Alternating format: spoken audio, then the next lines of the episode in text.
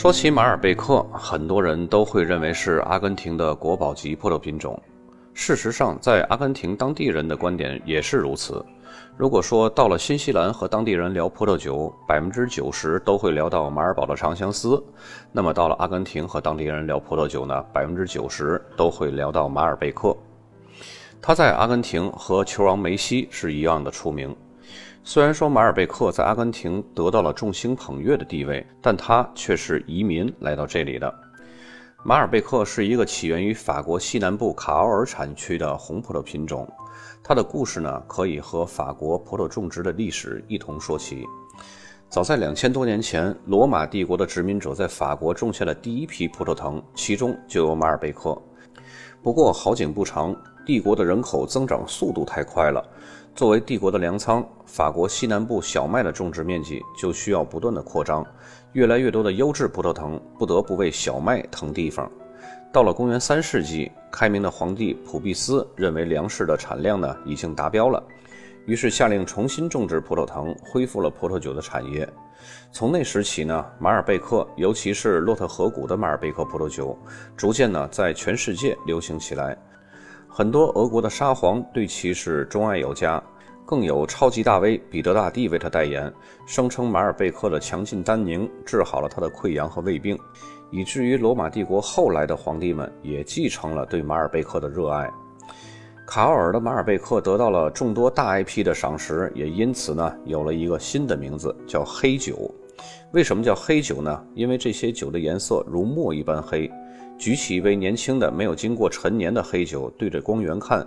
可能除了黑，你什么都看不见。除了颜色深，黑酒呢也是世界上最强劲、最饱满、生命力最持久的葡萄酒之一。黑酒是可以用百分之百的马尔贝克单一酿造的，这个品种呢在当地也叫做科特。除了单一品种酿造呢，酿酒师也可以调入最多百分之三十的梅洛和丹纳来混合。梅洛呢，可以给酒液带来柔顺的口感；那么丹纳呢，则为酒体增加单宁和结构感。如果要酿造可以标注卡奥尔 AOC 的法定产区酒呢，那么只能是红葡萄酒，而且同时呢，还要受到很多种植和酿酒上的限制。不符合要求的红葡萄酒以及所有的白葡萄酒和桃红葡萄酒，只能标注洛特地区餐酒，也就是 IGP 等级的葡萄酒。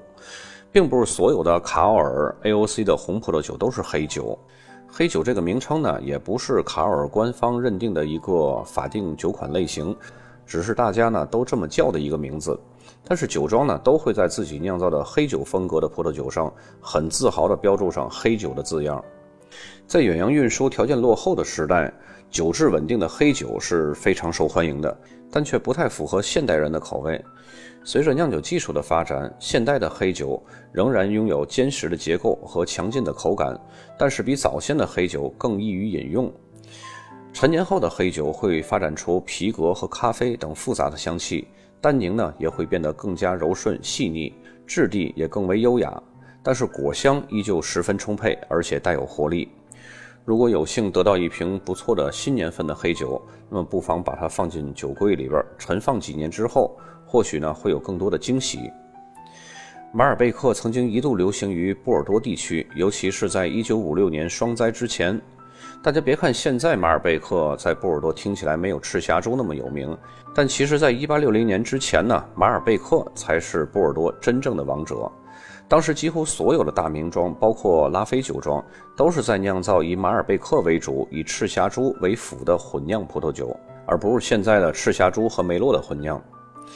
当他在波尔多逐渐失宠的时候呢，在阿根廷的出色表现又为他带来了再次发展的蓬勃生机，并且呢，最终在阿根廷成为了顶流网红而扬名世界。后来逐渐传入了智利、南非和澳大利亚等新世界葡萄酒国家。经过 DNA 图谱检测发现呢，马尔贝克和黑普鲁内拉以及夏朗德黑马格德莲，他们之间存在着亲子关系。而后者呢，就是夏朗德黑马格德莲，正是梅洛的母本，这也就意味着马尔贝克和梅洛是同母异父的亲兄弟。马尔贝克的果皮颜色很深，果粒很小，因此呢，酿出来的葡萄酒颜色深不见底。黑色系列的水果香气非常浓郁，单宁含量非常高，它的抗寒性和抗病性会稍显逊色。会有遭遇到倒春寒的危险，容易感染病虫害和灰霉菌，同时也容易出现在开花后停止生长以及果实脱落的问题。理想的生长条件对于马尔贝克来说是极为重要的。充沛的阳光和干燥的气候能够帮助它茁壮的成长。不过，阳光呢也不能过于强烈，否则会导致成酒果味过于突出，结构松散，集中度不高。但是总体上来说呢，马尔贝克的适应能力还是比较强的，可以种植在各种类型的土壤上，尤其呢是在石灰岩土壤中，它的表现是最为出色的。此外呢，马尔贝克偏爱高海拔的地区。如果要是生长在低海拔地区，它则需要经过更漫长的过程才能积累到合适的酸度；而在高海拔地区，昼夜温差大，夜晚呢对于聚集酸度是非常有利的，从而呢展现出非常完美的平衡度。这样的葡萄呢能够酿制出口感上乘、陈年潜力非常强的葡萄酒。接下来呢，我们来介绍几个比较有代表性的马尔贝克产区。首先呢，当之无愧的就是阿根廷。阿根廷的马尔贝克种植历史呢，是源于1868年，是由一位法国植物学家最先开始种植的。如今呢，马尔贝克是阿根廷种植面积最广、最出名的优质葡萄品种。它的种植面积呢，已经多达了7万6千7百英亩，是它的原产国法国的五倍。主要呢是集中在门多萨、圣胡安还有萨尔塔产区。这些产区具有栽培马尔贝克最理想的自然环境，阳光充沛，气候干燥。出产的马尔贝克葡萄酒以果味浓郁、酒体醇厚而著称，带有野生的黑色水果香气，比如说黑莓、黑李子、黑樱桃等风味，以及甜蜜的花朵香气。随着陈年，还会增加一些更加微妙的风味，比如说牛奶巧克力、可可粉、紫罗兰、皮革以及烟草的气味。门多萨则是马尔贝克的明星产区，这里有利的风土条件中最重要的因素之一就是高耸的安第斯山脉，它为葡萄创造了高海拔、气候凉爽、昼夜温差大的生长环境。高海拔的葡萄园日照充足，酿出的葡萄酒风格更为成熟，果味更加浓郁。而凉爽的气候又能延长葡萄的成熟过程，确保了葡萄在充分成熟的同时，又能保持良好的酸度和平衡度，以达到完美的集中度。由于当地降雨稀少，刚一入夏呢，就会频繁的出现冰雹，同时也会遭受到来自安第斯山脉左达强风的侵袭，葡萄藤不得不更深入的扎根于土壤之中，获取水分和营养物质。这里的土壤是以冲积沙土和粘土为主，而且土壤中呢富含安第斯山脉积雪融化后所带来的矿物质。粘土可以帮助葡萄树深深扎根，以吸收更多的矿物质营养；而沙土呢，则拥有非常好的排水性，大大的降低了葡萄和葡萄树感染霉菌而腐烂的风险。马尔贝克在法国的种植面积是一万五千英亩，主要的产区呢是西南产区，还有波尔多。其中最典型的要属于法国西南产区的卡奥尔产区，这里是以海洋性气候为主，同时呢也会带有地中海气候的特征。夏季的高温和秋季的干热季风能够保证葡萄的完美成熟。较高的海拔造成了夜间低温，则保留了葡萄的酸度。土壤以石灰岩土壤为主，同时洛特河的河水能够很好的调节当地的温度。除了阿根廷之外，卡奥尔显然是马尔贝克最理想的家园，毕竟这里是他的老家。在这里出产的马尔贝克葡萄酒呢，皮革味儿尤其明显，还会带有醋栗、乌梅以及青涩的气息，单宁含量是比较高的。在年轻时呢，会表现出黑莓的味道，随着陈年会逐渐发展出烟草、咖啡和肉类的风味儿。这些风味儿的出现，主要要归功于石灰岩土壤中的钙质成分。它能为葡萄在生长季的后期保持酸度，有助于增强葡萄酒的平衡度和结构感。该产区的优质葡萄园主要分布在被称为科斯的石灰岩高地上，这里的表层土壤非常贫瘠，迫使葡萄树往下扎根以汲取更多的营养。也正因为如此，该地区出产的马尔贝克葡萄酒果味凝练，富含深度。同时的马尔贝克也是波尔多混酿的葡萄品种之一。马尔贝克在美国的种植面积是三千四百英亩，主要的产区呢有加州、华盛顿州和俄勒冈州。在加州呢，尽管在颁布禁酒令之前，马尔贝克曾经一度被广泛的种植，但如今种植面积却小得多。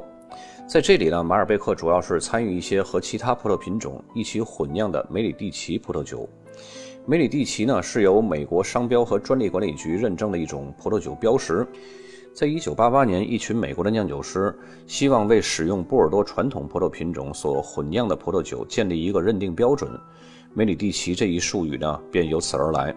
就是指用某些特定的波尔多葡萄品种混酿出的葡萄酒，在这里呢就被称为梅里蒂奇混酿，也可以理解为美国版的波尔多混酿。马尔贝克在这类酒当中的作用呢，就是增加葡萄酒的颜色和酸度，使葡萄酒的单宁更加柔滑。比如说鼎鼎大名的作品一号里面呢，就添加了少量的马尔贝克。除此之外呢，也有很多酒庄酿造马尔贝克单一品种的葡萄酒。在看到了阿根廷马尔贝克所带来的经济效益以及对酒迷们强大的吸引力，促使了阿根廷的近邻智利也掀起了新一轮的马尔贝克种植热潮。使得智利的马尔贝克葡萄酒快速成长。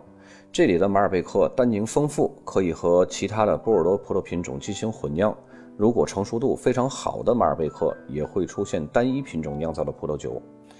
而同为新世界的澳大利亚对马尔贝克就比较理性和克制了，甚至说是付出代价之后又知难而退了。在这里呢，人们曾经大规模的拔掉了马尔贝克的葡萄藤。这其中的部分原因呢，就是因为当地培育的马尔贝克的克隆苗品质是比较差的。直到二十世纪中期，澳大利亚马尔贝克的种植总面积也刚刚超过五百公顷，在宽广的澳洲大陆上呢，只占了非常小的份额。